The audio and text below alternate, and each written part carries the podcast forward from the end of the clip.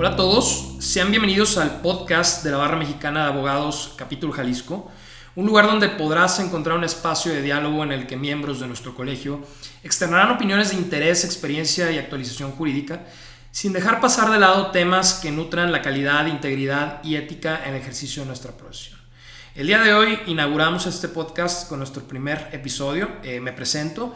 Mi nombre es eh, Vinicio Rodríguez y actualmente me acompaña la maestra Alejandra Garcidueñas Casillas, compañera barrista, y el día de hoy estaremos un poco eh, platicando de lo que es el tema de la responsabilidad administrativa de los servidores públicos. Bienvenida Alejandra. Gracias, buenos días, muchas gracias por la invitación. Ale, eh, antes de hablar o entrar en materia de lo que es responsabilidad administrativa, me gustaría que pudiéramos aterrizar el concepto de servidor público. Bueno, para mí el, el, concepto de servidor público es, o más bien, ¿quién es el servidor público? Es la primera persona que tiene la responsabilidad de proteger los intereses del Estado, garantizar el interés público y atender necesidades de carácter general de la población, regular la conducta y este, pues, proteger los intereses del Estado, básicamente. Y como decías, digo, es el primer representante ¿no? de lo que es el Estado, entendiendo obviamente que el concepto de servidor público puede no solo ser eh, de la administración pública como tal, ¿no? sino también eh, de los que trabajan eh, respecto al Poder Judicial o Poder Legislativo, precisamente por esa característica de representación de los intereses, ¿no? que los intereses deben ponderar principios como son la disciplina, la legalidad, la objetividad, honradez, lealtad, para el debido desempeño de sus atribuciones y pues sobre todo para los cometidos o la materialización de los cometidos más bien del Estado como tal, ¿no? El bien común, eh, la atención de las necesidades generales, ¿no? Y este primer representante pues debe desempeñarse siempre eh, bajo una característica de ética, de integridad, de asiduidad, de vocación profesional, ¿no? Que desempeñe correctamente su función y ponderando, como lo mencionábamos, nada más los intereses de la colectividad y, por supuesto, evadiendo este tema eh, de los intereses particulares que pudiera encontrar eh, bajo su función. ¿no? Eh, la responsabilidad administrativa, entonces, ¿qué vendría siendo, Alejandra? La responsabilidad administrativa surge por la necesidad de, de regular estos actos de corrupción que, que, se fueron generando en el país y que se han mantenido este, vigentes y eh, pues se trata de la vigilancia y de la observación del servidor público por parte del mismo Estado y este, se planeó hacer un sistema muy completo. Eh, anteriormente era nada más un tema orgánico, ahora lo vemos como todo un sistema que involucra a las entidades federativas, a los municipios, a las secretarías de Estado, a los organismos este, constitucionales autónomos y eh, pues lo que intenta este, este nuevo sistema es atribuirle responsabilidades a los servidores públicos que no atiendan sus funciones con ética, con profesionalismo, con integridad, como tú lo platicaste, ¿no? Sí, y bueno, eh, esta vigilancia de la cual hablabas, pues evidentemente se tiene que hacer por parte de estas autoridades que observan cómo se comporta el funcionario en su día a día, ¿no? En su trabajo y pues en el supuesto de que incumplan eh, con el debido ejercicio de sus facultades y sus obligaciones, que incluso esa anomalía o irregularidad pudiera llegar a ocasionar daños y perjuicios al Estado o incluso a los propios particulares, pues debe ser sancionado, ¿no? Y la autoridad competente, eh, que ya veremos si las eh, platicaremos un poco de manera general, tiene que buscar la forma en que ese servidor público pueda resarcir el daño o el perjuicio que hubiera causado en su caso. Y el tema de la sanción eh, no va relacionado con una simple afectación que debe de sufrir el funcionario servidor público, sino que tiene como fin el ejemplificar, además de resarcir, pues también que se ejemplifique que no se pueden tolerar este tipo de prácticas ilegales, irregulares, ni mucho menos que se vaya a utilizar la función pública para la satisfacción de intereses particulares como tal. ¿no? Nuestra propia constitución, Alejandra, menciona eh, ciertos artículos que le dan origen ¿no? a todos estos temas de, de, la responsabilidad administrativa. Sí, este, el más importante es el 108 constitucional, donde se habla quiénes son los sujetos de la responsabilidad administrativa. Y en esta nueva reforma se incluye también a los particulares que provocan o que coadyuvan con la autoridad a, hacer actos de corrupción, ¿no?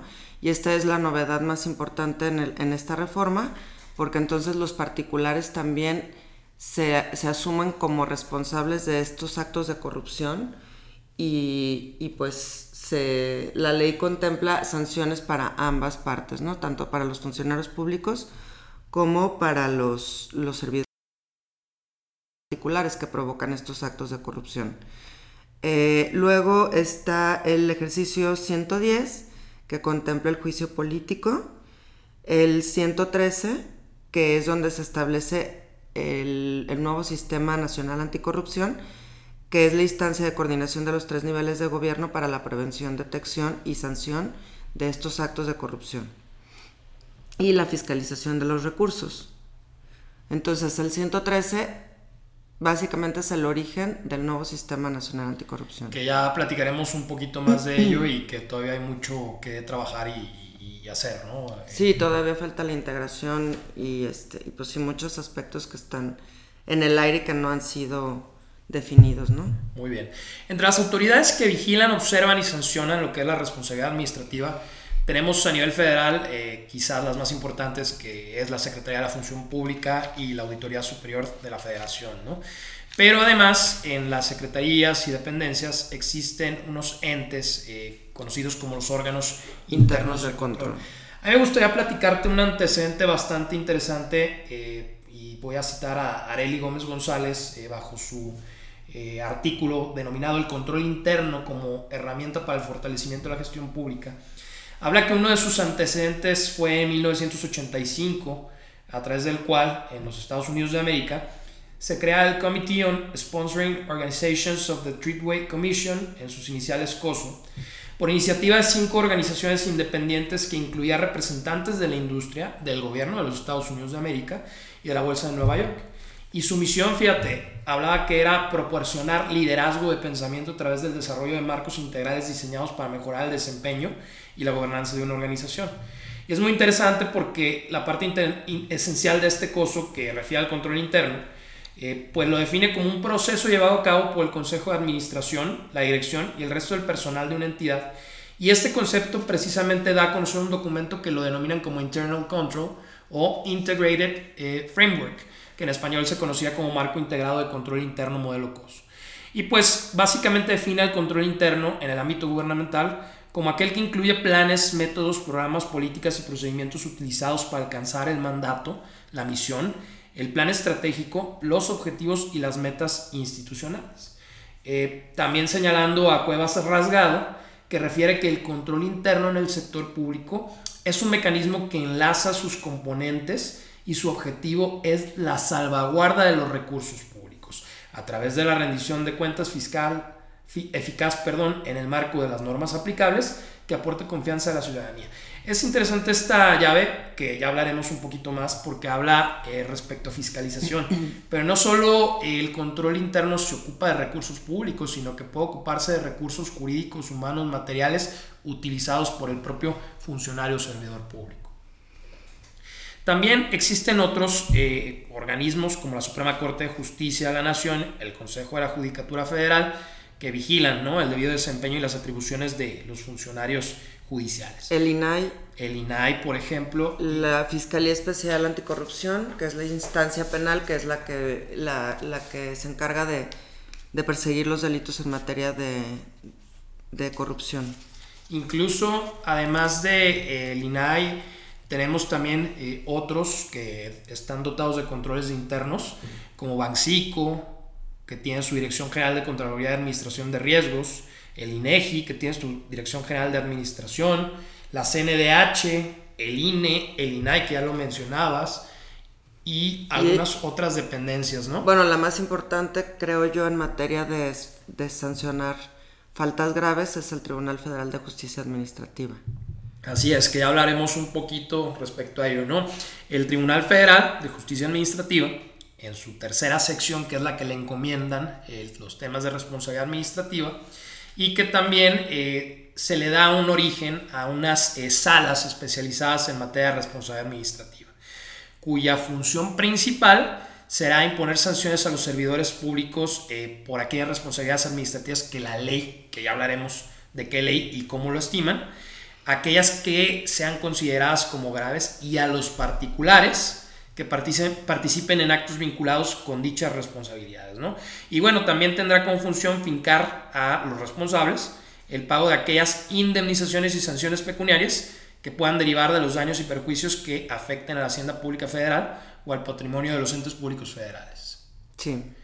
Eh, bueno, es importante también que establezcamos cuál sería el marco jurídico que a partir de las reformas constitucionales del 2015 eh, pues empezaron a, generar, ¿no? Que es la Ley General del Sistema Nacional Anticorrupción, que es como la madre de todas las leyes en materia de anticorrupción, la Ley General de Responsabilidades Administrativas, la Ley Orgánica del Tribunal Federal de Justicia Administrativa, que fue a través de la que se contemplaron las atribuciones de la nueva sección de este, de, este tribunal, a través del cual se sanciona las faltas graves a los servidores públicos y a los particulares, la ley de fiscalización y rendición de cuentas, las reformas a la ley orgánica de la administración pública, el Código Penal Federal y este, la ley orgánica de la Procuraduría General de la República en aquel entonces. Creo que también es importante establecer, digo, hay que también eh, mencionar que este episodio eh, hay mucho de qué hablar y, estamos viendo una perspectiva muy general. Esta eh, ley que mencionas, ¿no? la Ley General de Responsabilidades Administrativas, que tiene un catálogo de las faltas administrativas y cómo se, cómo se, se clasifican. tenemos tres tipos ¿no? de faltas. de manera general tenemos las que son no graves, que pudiéramos dar como ejemplo que un funcionario no cumple con sus atribuciones legales, no denuncia omisiones de funciones que pueda advertir en el desempeño de su trabajo, no sigue instrucciones de superiores, que evidentemente son cuestiones que no deberían de acontecer, pero bueno, que la ley considera que a lo mejor son más omisiones que eh, actitudes o actividades o conductas que tengan una trascendencia muy importante como consecuencia eh, de generación de daños y de perjuicios. Sin embargo, hay otros dos tipos de faltas administrativas que sí son eh, más importantes, ¿no? que son las graves, que tenemos figuras obviamente como el cohecho, el peculado, el desvío de recursos. Sí, totalmente son, son como, como delitos, ¿no? En, en algunos casos, creo que en el de peculado, este, o hay algunos delitos que se repiten en materia administrativa y en materia penal. Claro. Y también tenemos las de los particulares graves, ¿no? Como es el soborno, la participación ilícita en procedimientos administrativos, la utilización de información falsa.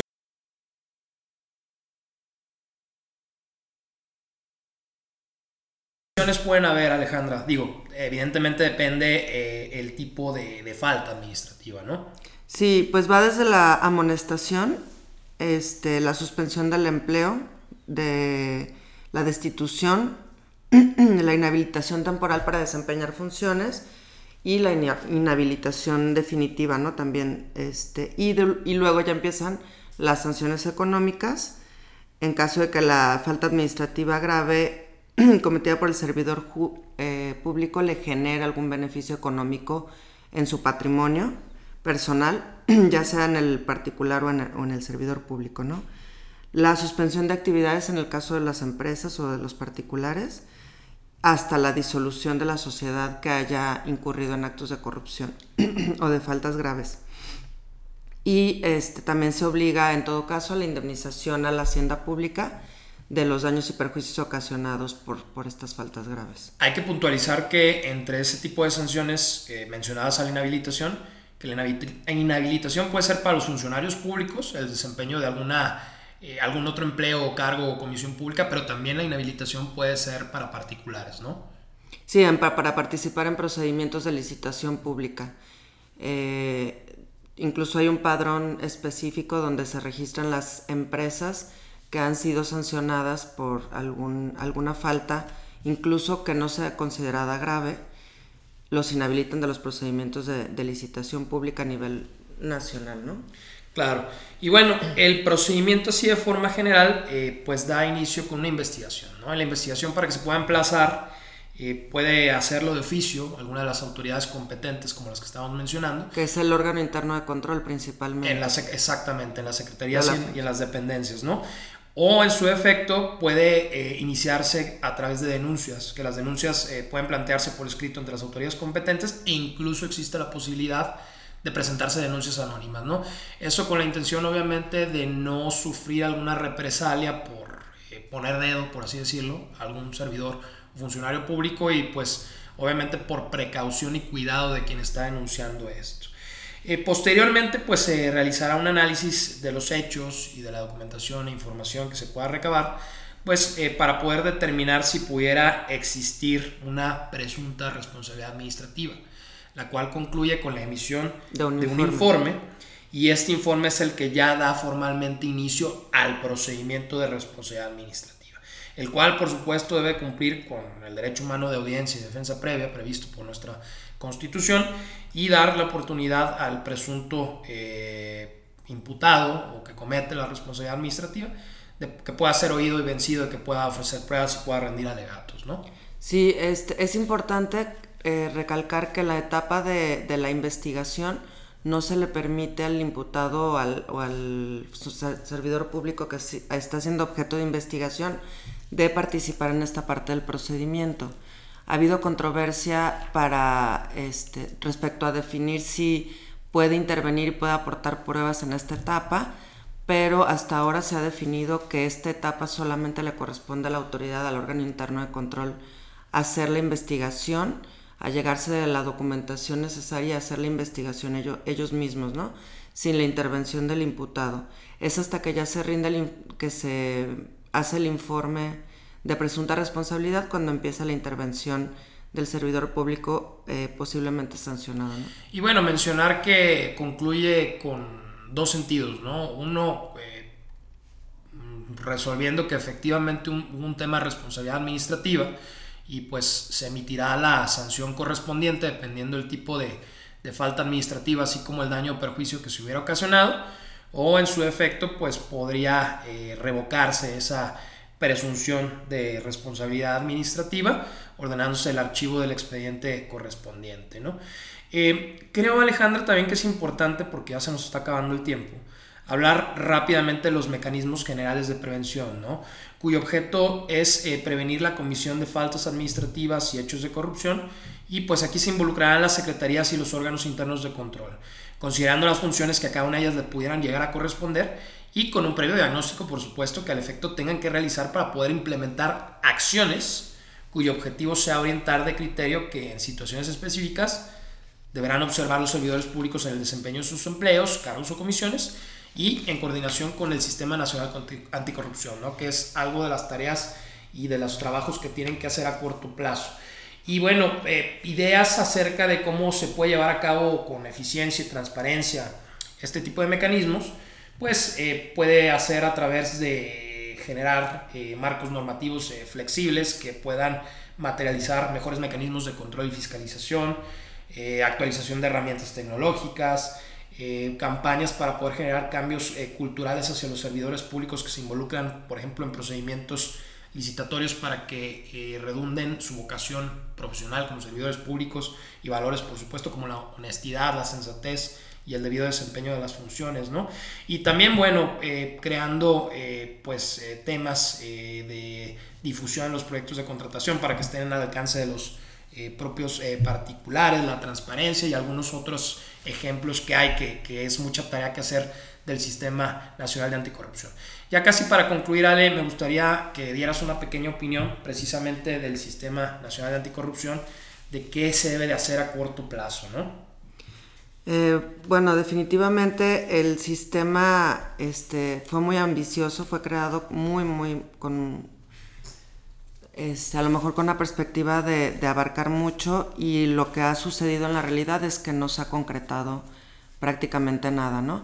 Este, falta todavía, sobre todo lo, lo más importante para mí sería que se integrara la tercera sección de la de la sala del Tribunal Federal de Justicia Administrativa, donde no se han podido poner de acuerdo los, el gobierno para establecer las ternas y, designar los magistrados este, que serían encargados de, estas, del manejo de esta sala, ¿no? Entonces, para mí hace falta mucho trabajo, mucha difusión. los órganos internos de control son insuficientes para eh, la vigilancia y la sanción en materia de, responsabilidades administrativas.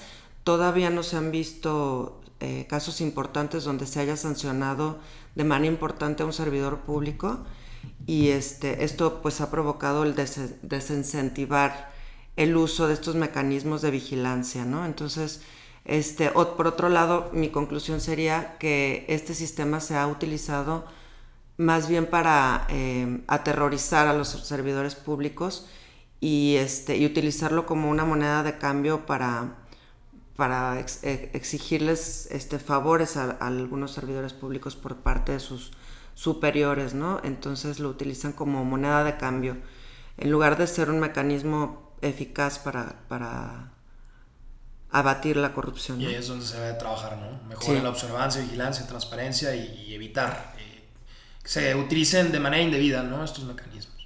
Bueno, eh, pues se nos acabó el tiempo. Muchas gracias, Alejandra. Gracias a ustedes por su invitación. Y pues eh, nada, nos despedimos. por favor, estén al pendientes de nuestras redes sociales, de los canales y de las plataformas a través de los cuales pues estaremos eh, generando ¿no? todo este contenido y todos estos episodios con diálogos, charlas, opiniones bastante interesantes de diferentes eh, temas eh, relacionados por supuesto con, con, el ejercicio profesional del derecho y con los valores y demás características que deben de ir acompañados. ¿no? Mi nombre es Vinicio Rodríguez, fue un placer estar aquí con ustedes en este podcast de la Barra Mexicana de Abogados Capítulo Jalisco y pues nos vemos en la próxima. Gracias.